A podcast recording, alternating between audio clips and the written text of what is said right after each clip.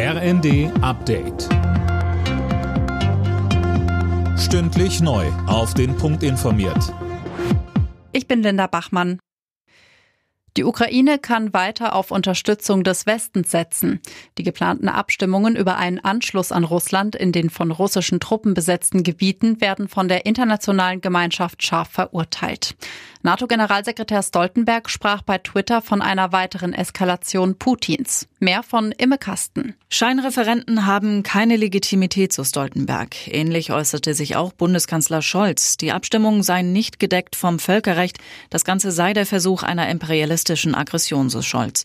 Und auch US-Präsident Biden verurteilte das Vorgehen der von Russland eingesetzten Behörden. Wir werden diese Gebiete niemals als etwas anderes als ein Teil der Ukraine anerkennen, heißt es aus dem Weißen Haus.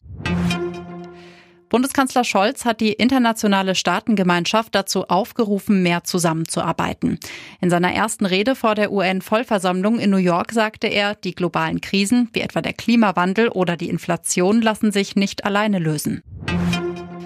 Der angeschlagene Energieriese Juniper steht unmittelbar vor der Verstaatlichung. Das hat Deutschlands größter Gasimporteur am Nachmittag mitgeteilt.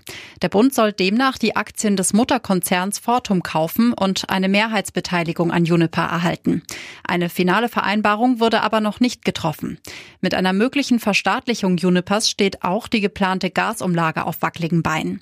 Die Mehrkosten des Unternehmens könnten so nicht mehr auf die Gasverbraucher abgewälzt werden. In Deutschland ist die Zahl der Geburten gesunken. Zu Jahresbeginn lag der Wert bei 1,3 bis 1,4 Kindern pro Frau und damit unter dem der letzten Jahre.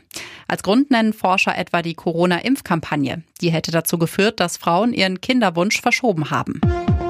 Alle Nachrichten auf rnd.de